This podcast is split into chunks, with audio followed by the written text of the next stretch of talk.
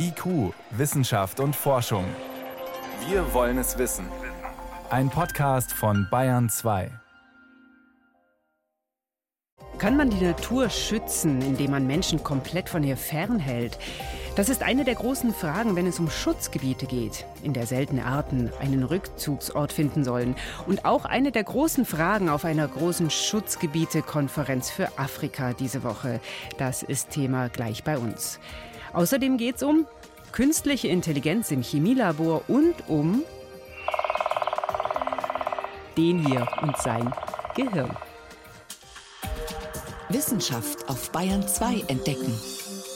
Heute mit Miriam Stumpfe. Die Serengeti ist eines der größten Schutzgebiete der Welt. Da leben Tiere, die die meisten nur aus Bilderbüchern oder Zoos kennen. Giraffen, Gnus, Nashörner, Elefanten, Löwen, Antilopen. Die riesige Savanne hat unser Bild von Wildnis in Afrika geprägt. Doch sie ist längst nicht das einzige Schutzgebiet. Auch Regenwälder gibt es, Feuchtgebiete, Inseln, viele davon Hotspots der Artenvielfalt, letzte Rückzugsorte seltener Tiere oder Pflanzen. Wie kann man Schutzgebiete so managen, dass Natur und Menschen vor Ort profitieren? Das ist ein Thema auf einer großen Konferenz in Kigali diese Woche, dem ersten afrikanischen Schutzgebietekongress. Wir sprechen gleich mit einem der Teilnehmer dort. Vorher aber wirft Bayern 2 Korrespondentin Sarah Pradel einen Blick in ein Vorzeigereservat, Cousin Island auf den Seychellen. Good morning. Good morning. Mein Name ist Dylas. Willkommen auf Cousin Island. So begrüßt Dylas Lawrence die Touristen. Er ist Ranger auf der Seychelleninsel Cousin Island und zwar ein ausgezeichneter. Er wurde mit dem African Ranger Award ausgezeichnet und er zeigt den Touristen gerne seine Insel. Die Führung wird etwa eine Stunde dauern. 1968 gab es hier einen kleinen Vogel namens Seychellen-Rohrsänger. Damals kaufte BirdLife International die Insel, verwandelte sie in ein Naturschutzgebiet. Jetzt haben wir wieder 3000 Rohrsänger auf den Seychellen. Für den Ranger ist es wichtig, Naturschutz und Tourismus zu verbinden. Die kleine Insel ist inzwischen auch zu einem Vorbild dafür geworden. Obendrauf gibt es auch unterhaltsame Infos über die seltenen Vögel. Das Komische an der Feenseeschwalbe ist, dass sie kein Nest baut. Sie findet eine kleine Kuhle auf dem Ast und legt da ihr Ei ab. Das Weibchen sitzt da 20 bis 30 Tage. Der Partner kommt dann und füttert sie mit Fisch. Sie kann sich ja nicht bewegen. Das Ei würde dann runterfallen. Für die einstündige Führung zahlen Touristen knapp 40 Euro und das offenbar gerne. Es war wirklich schön. Endlich mal ganz viele Vögel ganz nah und die sind auch ich möchte gerade sagen, nicht scheu, gell? Babys, noch kleine. Dass halt eben wirklich der Mensch hier bis jetzt kaum eingegriffen hat. Da wurden mal ein paar Wege freigesägt und Holz zur Seite und das war's. Ansonsten jetzt kein Beton oder irgendwas zu sehen, groß ja. bis auf vereinzelte Hütten. Die Naturschützer auf Cousin Island versuchen abzuwägen, denn einerseits sind Touristengruppen auf der Insel natürlich eine Belastung und eine mögliche Gefahr, andererseits bringen sie aber auch Geld und dafür bekommen sie nicht nur Vögel zu sehen, erklärt Ranger Dalis. Während der Saison von Oktober bis Februar kommen etwa 800 bis 1000 Meeresschildkröten hierher, graben in Sand und legen ihre Eier. Aber durch die Erosion dringt das Wasser immer weiter vor und die Nester werden weggespült. Die Erosion hat Folgen, das bekommen nicht nur die Schildkröten zu spüren, sondern auch die Häuser der Menschen dort. Das hier wurde im vergangenen Jahr unterspült. Jetzt stapeln wir ein paar Steine darunter. Die kleine Seychelleninsel zeigt es also. Ja, der Klimawandel ist zu spüren, aber auch die Menschen dort versuchen ihre Natur und die Tiere zu retten. Und es scheint dort auch zu gelingen, dass Naturschutz und Tourismus zu vereinbaren sind. Dass es dafür sogar schon einen Preis gab, macht den Ranger stolz. Dass wir den Ranger Award geholt haben, ist ein großes Ding. Wir haben den Seychellen damit einen Namen im Naturschutz gemacht. Das Vogelschutzgebiet Cousin Island auf den Seychellen. Ein Vorzeigeprojekt vor der Küste Ostafrikas, aber nur ein winziger Ausschnitt aus den Schutzgebieten Afrikas. 14 Prozent der Landfläche des Kontinents gelten als geschützt, doch die Schutzgebiete in Afrika stehen unter Druck. Die Bevölkerung wächst, die Menschen brauchen Äcker, Weiden, Wohnraum, gleichzeitig fehlt Geld. Bei einer großen Konferenz in Kigali, der Hauptstadt von Ruanda, wollen sich Regierungen, NGOs und indigene Gruppen erstmals afrikaweit vernetzen und Lösungen suchen. Einer der Teilnehmer dort ist auch Roman Eiholzer. Er ist Vorsitzender der Porini Foundation, einer Stiftung, die sich weltweit um Schutzgebiete kümmert und auch Mitglied der Weltschutzgebiete-Kommission, der Internationalen Naturschutzorganisation IUCN. Ich konnte vor der Sendung mit ihm telefonieren, als er gerade noch in einem der großen Nationalparks in Ruanda war und ihn fragen, was sind denn Schutzgebiete, die funktionieren? Ja, vielen Dank für die Frage. Es gibt verschiedene Indikatoren, das zu messen. Das ist zum Beispiel, der Bestand hat sich äh, verändert, wenn das das Ziel ist. Von bestimmten Arten, die dort leben und wichtig sind. Ganz genau, ja. Und dann ist auch ganz wichtig für uns äh, die Governance. Das heißt, das muss gut funktionieren, es muss Ansprechpartner geben, es muss Reports geben, es muss Rückmeldungen geben. Und dann ist auch ganz wichtig der dritte Teil, dass eben auch die Lokalbevölkerung integriert wird. Das heißt, wir haben zwar sehr viele Schutzgebiete in Afrika, aber über die Hälfte ist eigentlich ein Land, das von Leuten benutzt wird, die gar keine Landrechte haben. Und das ist eines der großen Probleme hier in Afrika. Und deshalb ist ein, ein gutes Schutzgebiet, wir nennen es mal so, ein Conservation Hero, ein Schutzgebiet, das eben diese drei Funktionen vereint. Das heißt Biodiversitätsoutput, gute Verwaltung, also Governance nennen wir das, und eben auch den Einbezug der lokalen Bevölkerung. Mhm. Können Sie mal zwei, drei Beispiele sagen? Was wäre denn so ein Conservation Hero? Sie haben eines schon erwähnt, das Cousin Island, eine Insel, die gekauft wurde von BirdLife in den 60er Jahren, um eine einzige Art mhm. zu schützen. Sehr Und klein auch. Heute, ja, ist, ist sehr klein, war aber trotzdem teuer. Mhm. Nichtsdestotrotz, äh, das hat sich sehr gut bewährt und heute ist Cousin Island ein Kleinod. Und äh, zum Beispiel da, wo ich gerade bin, im Nyunge National Park, das ist in, in Ruanda in einem großen Regenwald, es ist im Moment zwei, also Trockensaison, deshalb werde ich nicht nass, wenn ich hier sitze auf der Terrasse hier. Ähm, aber das ist wirklich ein sehr großes Schutzgebiet und es sind über 250 Leute, die hier direkt angestellt sind. Und die Hauptart ist der Kolobus monkey, also der, der schwarz-weiße Kolobus. Die kommt nur hier vor. Eine Affenart. Und eine Affenart. Und die größte Gruppe ist bis 800 Tiere. Ja. Mhm. Und was funktioniert da zum Beispiel gut? Ruanda ist die, die Schweiz Afrikas und hier funktioniert einfach alles gut. Und wir hatten auch die Gelegenheit, mit dem Direktor zu sprechen. Und da kommt dann sehr schnell, äh, es ist wichtig, dass wir die lokale Bevölkerung einbeziehen, weil die schlussendlich den Schutz äh, aufrechterhalten. Wenn wir die nicht haben, dann können wir auch das Tier nicht schützen. Mhm. Das sind dann für uns Indikatoren, die, die, wichtig sind. Einbeziehung der lokalen Bevölkerung, das ist ja auch ein großer äh, Punkt auf dem äh, Kongress, der jetzt in Kigali stattfindet. Ein aktueller Fall, wo lokale Bevölkerung und äh, Ziele für ein Schutzgebiet konkurrierten. Der ist ähm, ja sogar bis hier in die Medien gedrungen vor kurzem. Tansania, ähm, da wollte die Regierung ein Schutzgebiet erweitern. Die Maasai haben sich gewehrt dagegen, dass sie ihr Land verlassen sollen, wurden vertrieben, es gab gewaltsame Auseinandersetzungen. Wie kriegt man denn solche Konflikte in den Griff? Gutes Beispiel, man sollte sie gar nicht erst entstehen lassen. Also das Ziel kann nicht sein, dass man die Leute von ihrem Land vertreibt, sondern das Ziel muss sein, dass man mit den Leuten den Schutz vorwärts treibt. Die Menschen dort hatten zum Beispiel ihre Felder dort, also die, die, die Erde hat sie dort ernährt. Genau, und das ist eine, wie soll man sagen, das ist eine, eine alte Form des Naturschutzes, dass man versucht, das total unter Schutz zu stellen und die Leute daraus zu vertreiben. Das ist völlig falsch. Deshalb, äh, so ein Konflikt, der dürfte eigentlich gar nicht entstehen, weil man die Leute vor Ort in den Schutz einbeziehen muss und das geht am besten übers Portemonnaie, indem man ihnen auch den Nutzen dieser, dieser, dieses Schutzes ähm, zugute hält. Und Wie kann der zum Beispiel aussehen, der Nutzen?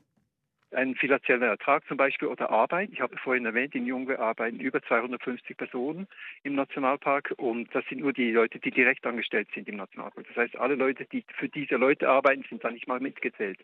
Und das ist dann ein, ein Wirtschaftsfaktor in dieser Region, wo es keine Industrie gibt und eigentlich sonst keine Arbeit, vielleicht noch das Militär, aber sonst kaum Arbeit. Und dann können sie hier bleiben, wo sie aufgewachsen sind und hier eine, eine sinnvolle Arbeit machen, äh, die dann wiederum entweder über Tourismus finanziert wird oder über andere Wege. Braucht es dazu mehr Geld? Es braucht Geld, das gut eingesetzt wird. Es gibt, auch verschiedene Rahmenbedingungen für Schutzgebiete. Es gibt Private, die nur über den Tourismus sich finanzieren. Es gibt staatliche, die vom Staat mitfinanziert werden. Die Situation ist dann ganz anders. Aber man weiß, dass etwa nur ein Sechstel der Kosten, die es brauchen würde, um den Naturschutz so zu gewährleisten wie jetzt, ist nur ein Sechstel dieser Kosten gedeckt ist. Und das ist ja auch ein Teil der Konferenz in, in Kigali, dass man versucht, zusätzliche Mittel in Billionenhöhe für den Naturschutz in Afrika äh, zu sichern. Wo können die herkommen? Normalerweise kommen die von Staaten. Das heißt, es gibt entweder ein weiteren Commitment von anderen Staaten, die sagen, das ist uns wichtig. Zum Beispiel die Schweiz, Ruanda, das ist ein Bündnis, das schon lange besteht. Auch die deutsche Umweltministerin Steffi Lemke wird bei der Konferenz dabei sein. Mhm. Ja, genau. Und äh, ich, ich bin als Schweizer. Mhm. ich habe das ein bisschen ja. näher mitverfolgt. Aber von der Idee her, die, die ganz großen Gelder müssen auch von der Privatwirtschaft kommen. Das ist der Staat und äh, das Interesse, dass man eben auch privat etwas zu beisteuert. Aber es sind wirklich sehr große Zahlen und man muss das bindend machen und deshalb die Konferenz äh, in Kigali für die afrikanischen Schutzgebiete und dann soll es ja eine neue COP geben, äh, wo man das eben festhält und diese großen Zahlen eben auch zur Verfügung stellen will. Sie meinen die Weltnaturschutzkonferenz im Dezember in Kanada, wo ein neues genau. äh, internationales Abkommen zustande kommen soll. Genau, ja. Hm. Wie können Schutzgebiete und Nationalparks in afrikanischen Ländern sich vernetzen, besser funktionieren, ihre Probleme, auch Herausforderungen gemeinsam angehen. Das ist Thema auf einem Kongress in Kigali diese Woche und Hintergründe dazu konnte uns Roman Eiholzer von der Porini Foundation erklären. IQ, Wissenschaft und Forschung gibt es auch im Internet. Als Podcast unter bayern2.de. Rund 1,6 Millionen Menschen in Deutschland leiden an Demenz, schätzt die Deutsche Alzheimer Gesellschaft. Und weil wir immer älter werden, werden es immer mehr. Wirkungsvoll behandeln kann man die Krankheit bisher nicht, bestenfalls etwas aufhalten. Aber ob und wie früh die Krankheit ausbricht, das beeinflusst unser Lebensstil offenbar mehr als gedacht. Johannes Rostäuscher. Nach einer aktuellen Studie aus Kanada kann das Gehirn eines Menschen, der alle äußerlichen Risikofaktoren für Demenz minimiert oder gar nicht erst hat, bis zu 20 Jahre jünger sein als das von jemandem mit besonders vielen Risikofaktoren. Annalise Laplume, Neurowissenschaftlerin an der Universität von Montreal. Wir fanden zwei Dinge. Erstens, jeder Risikofaktor hat den gleichen Effekt auf das Gehirn wie drei Jahre Altern. Zum Beispiel hat ein Raucher die gleiche Gehirnleistung wie ein Nichtraucher, der schon drei Jahre älter ist. Zweite Erkenntnis, diese Risikofaktoren addieren sich. Das heißt, jemand ganz ohne äußerlichen Risikofaktor kann eine vergleichbare Denkleistung haben wie ein Mensch, der 10 oder 20 Jahre jünger ist. Als Faktoren ausgemacht haben die Wissenschaftler Rauchen, Alkohol und Drogen, Kopfverletzungen, Bluthochdruck, Diabetes, Depression sowie niedrige Bildung und Schwerhörigkeit. The one with the biggest effect is hearing loss. Den größten Effekt hat Hörverlust. Deswegen ist eine der wirksamsten Methoden ein Hörgerät. Ansonsten keinen exzessiven Alkoholkonsum. Rauchen aufhören. Ist schwierig, aber lohnt sich. Stattdessen mehr bewegen. Das kann schon ein Spaziergang sein, den man zur täglichen Routine werden lässt. Insgesamt 40 Prozent des Demenzrisikos werden von solchen äußeren Risikofaktoren bestimmt, sagt Laplüm. Natürlich kann man Diabetes nicht einfach abstellen, aber dann könne man sich zumindest auf die Faktoren konzentrieren, die man beeinflussen kann. Wie unser Lebensstil Demenz beeinflusst. Sie hören Bayern 2, es ist 18 Minuten nach 6. Bayern 2. Wissenschaft schnell erzählt. Dazu ist jetzt mein Kollege Helmut Nordwig ins Bayern 2 Studio gekommen und es geht ans Meer, aber nicht zum Baden. Ja, Rostocker Forschende, die haben das Potenzial des Meers für die Landwirtschaft untersucht. Landwirtschaft im Meer. Ja, es geht um Aquakulturen. Da haben die Pilotversuche gemacht. Keine Aquakulturen für Fische, sondern für Algen. Zum Beispiel gibt es in der Ostsee häufig den sogenannten Meersalat. Das ist eine blattartige Grünalge. Die kann man direkt züchten, braucht keine Düngemittel. Bewässern muss man logischerweise im Meer auch nicht. Und als Pflanzen holen die Algen sehr viel Kohlendioxid aus der Atmosphäre, tun also was gegen den Treibhauseffekt. Effektiv? Ja, sie bringen auch sehr viel Ertrag pro Hektar, etwa sechsmal so viel wie Getreide. Der einzige Nachteil, sie nehmen potenziell auch Schadstoffe auf. Sogar Mikroplastik will man natürlich nicht haben. Deswegen ist es eben wichtig, dass man tatsächlich Aquakulturen erzeugt, in denen das Wasser gefiltert wird ja, und dann geht es natürlich noch darum, dass die Akzeptanz von solchen Nahrungsmitteln verbessert wird. Wir sollen die auch essen, ja? Ja, genau. In Japan gehören Algen ja wirklich auf den täglichen Speisezettel. Bei uns ist es noch lange nicht so. Aber vielleicht könnte hier auch bald mehr Salat mit Nüssen attraktiv sein oder Algen im Teigmantel. Ich kann es mir jedenfalls gut vorstellen. Mhm. So, jetzt geht's weiter mit einem ganz besonderen Roboter. Die Basis sind lebende Zellen, nämlich Bakterien für die Tumorbekämpfung. Die Idee ist so, wenn Bakterien im Körper sind, dann wird das Immunsystem alarmiert und damit dann zugleich auch noch den Tumor bekämpft, müssen die Bakterien am Krebsherd sein. Also die, dienen, die dienen sozusagen als Lockmittel. Genau. Und jetzt haben Forschende aus Stuttgart Bakterienzellen im Labor verändert, unter anderem gentechnisch, und haben an ihrer Außenhaut Fäden mit einer magnetischen Substanz angebracht. Und so kann man diese Bakterien mit einem Magneten noch gezielter zum Tumor lenken. Also es sind wirklich Roboter. Ja, und außerdem sind an diesen Bakterienrobotern, jetzt wird's also noch komplizierter, noch Krebsmedikamente angedockt. Und nun schwimmen also diese Einzeller mit Magnetunterstützung zum Tumor. Da kann man dann mit Wärmestrahlung die Medikamente ganz gezielt freisetzen und dann hoffen, dass die den Krebs wirksam bekämpfen. Unterstützt dann auch noch vom Immunsystem. Das klingt total abgefahren. Die Idee funktioniert die? Die funktioniert als solche noch nicht ganz. Klinische Studien müssen erst noch beginnen, aber die Bakterien, die gibt's immerhin schon. So, und jetzt zum Schluss in den Wald, wo wir oft dieses Geräusch hören. Ein Grünspecht ist das und es bringt uns zur Frage, warum bekommt der Specht eigentlich keine Gehirnerschütterung? Da gibt es ja zig Thesen dazu. Ja, rund 12.000 Mal Pro Tag hämmert er mit seinem Schnabel auf Holz und bisher hat man immer angenommen, die wichtigste These, er hätte so eine Art Stoßdämpfer im Schädel. Mhm.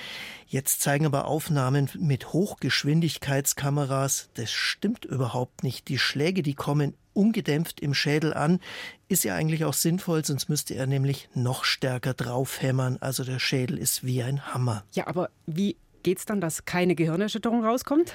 Ja, das Gehirn des Spechts ist im Verhältnis zur Schädelgröße viel, viel kleiner als zum Beispiel bei uns und Simulationen zeigen, damit ist es eben auch leichter und deswegen prallt es nicht so fest auf. Die Spechte, die könnten sogar ungefähr doppelt so fest hämmern, ohne dass sie eine Gehirnerschütterung bekommen.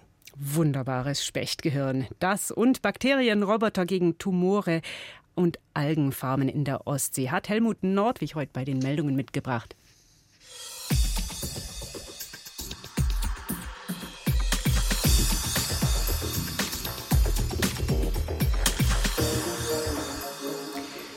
Und wenn Kollege Nordwig nicht nach den neuesten Veröffentlichungen in Wissenschaftsjournalen sucht, sondern was anderes macht hier als Kollege, dann vertieft er sich gerne in aktuelle Probleme der Chemie.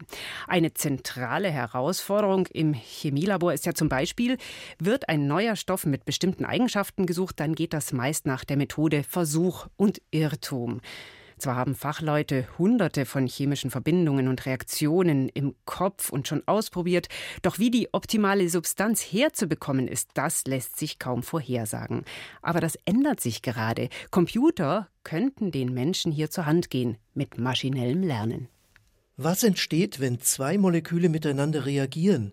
Eine zentrale Frage der Chemie, deren Antwort viel schwieriger ist, als wenn Physiker etwa die Kollision von Sternen berechnen. Benjamin List, Chemie-Nobelpreisträger 2021. Bei den Physikern ist es ja anders. Sie können sehr gut vorhersagen, was passiert, wenn Sie zwei Neutronensterne kollidieren lassen, weil sie wissen genau die Masse und auch genau zu 100 Prozent aus was das besteht. Dann kann man das relativ gut machen. Aber bei so komplexen Molekülen ist es einfach unmöglich. Der Grund? Die Himmelsmechanik lässt sich leicht berechnen. Das konnten Menschen schon in der Antike. Aber bei den Atomen in einem Molekül ist eben nicht nur Mechanik im Spiel, weil sich alles auf kleinstem Raum abspielt, kommen Quanteneffekte dazu. Und die sind enorm schwierig auszurechnen. Wir haben zwar das Rüstzeug dazu, die Chemie komplett zu beschreiben, aber die Formeln, die dabei entstehen, sind zu kompliziert, um sie zu lösen. Und deshalb muss man das immer nähern. Und in Wahrheit ist eigentlich, wir können nur H2, also das Wasserstoffmolekül, genau quantenmechanisch berechnen. Und danach hört es auf. Das betrifft auch eine zweite Grundfrage der Chemie, nämlich wie kann man von der Molekülformel eines Stoffs auf seine Merkmale schließen? Schon für ein so einfaches Molekül wie Wasser, H2O, gibt es nur Näherungen. Seine Eigenschaften konnten Forscher erstmals 1969 erfolgreich auf einem Computer simulieren. Über die Reaktion auf die Ergebnisse staunt Michael Levitt von der Stanford University, der den Chemienobelpreis 2013 erhalten hat, noch heute. I don't think Ich glaube nicht, dass diese Ergebnisse wirklich verstanden worden sind. Erklären Sie mal Ihrer Mutter, warum Wasser bei 4 Grad Celsius die höchste Dichte hat. Das ist nicht gerade einfach. Aber die Computermodelle sind zu genau diesem Ergebnis gekommen. Und das Interessante daran war, jeder war zufrieden. Keiner hat gefragt, warum eigentlich. Das hat sich bis heute nicht grundsätzlich geändert, auch wenn Chemiker inzwischen viel mehr Rechenleistung von Computern zur Verfügung haben als vor 50 Jahren. So können sie vor allem die Methode des maschinellen Lernens nutzen, die ist als Verfahren für komplexe Mustererkennung bekannt. Dort wird ein Rechner zum Beispiel mit Tierbildern gefüttert und man speichert bei jedem davon zusätzlich noch die Information ab, das ist ein Hund, und das ist eine Katze. Ist der Datensatz groß genug, kann der Rechner dann auch bei für ihn neuen Fotos irgendwann sagen, das muss eine Katze sein. In der Chemie geht es natürlich nicht um Bilder, sondern etwa darum, die Eigenschaften von Stoffen mit den Formeln für ihre Struktur zu verknüpfen. Wichtig ist zum Beispiel, wie ist ein Protein räumlich aufgebaut, etwa vom Coronavirus SARS-CoV-2. Helmut Grubmüller vom Max-Planck-Institut für biophysikalische Chemie in Göttingen. Strukturvermessung ist nach wie vor ein relativ aufwendiger Prozess, kann bis zu Monate dauern, im Idealfall einige Tage und erfordert auch eine relativ teure apparative Ausstattung. Wenn man diesen Prozess durch Computervorhersage ersetzen könnte, dann wäre das ein wichtiger Schritt hin zur Medikamenteentwicklung. Beispielsweise die Struktur des Coronavirus wurde innerhalb eines Monats etwa bestimmt. Da wäre es sehr schön, noch schneller zu sein mit Hilfe von Computervorhersagen. Genau das hat vor gut einem Jahr die Firma DeepMind geschafft, die zum Google-Konzern Alphabet gehört. Sie hat mit Hilfe des maschinellen Lernens erstmals den räumlichen Aufbau von Proteinen korrekt vorhergesagt anhand der Reihenfolge der einzelnen Bausteine. Ein Protein ist ein Eiweißmolekül und wie eine lange Kette aufgebaut, die sich ineinander verknäult. Wie das Knäuel jedoch genau aussieht, konnten Forschende bis dahin nicht im Voraus wissen. Dabei ist das entscheidend für die Aufgabe, die das Protein erfüllt. Jetzt kann man aber sogar den umgekehrten Weg gehen und den Computer fragen, wie kann ein Eiweiß so verändert werden, dass es bestimmte Eigenschaften annimmt, die es in der Natur nicht hat. Das versucht ein weiterer Nobelpreisträger, Arieh Warshel von der University of Southern California. Seit kurzer Zeit versuchen wir, mit maschinellem Lernen ein Protein aus einem Leuchtkäfer zu optimieren, das Licht aussenden kann. Wir wollen die Lichtwellenlänge und andere Eigenschaften verändern und auch die Lebensdauer des Eiweißmoleküls verlängern. Das scheint ziemlich gut zu funktionieren ohne dass wir genau verstehen würden, welche physikalischen Eigenschaften dem zugrunde liegen. Ebenso kann man mit Hilfe des maschinellen Lernens neue Werkstoffe oder Arzneimittel mit einer gewünschten Wirkung suchen oder den optimalen Weg, um einen Stoff herzustellen.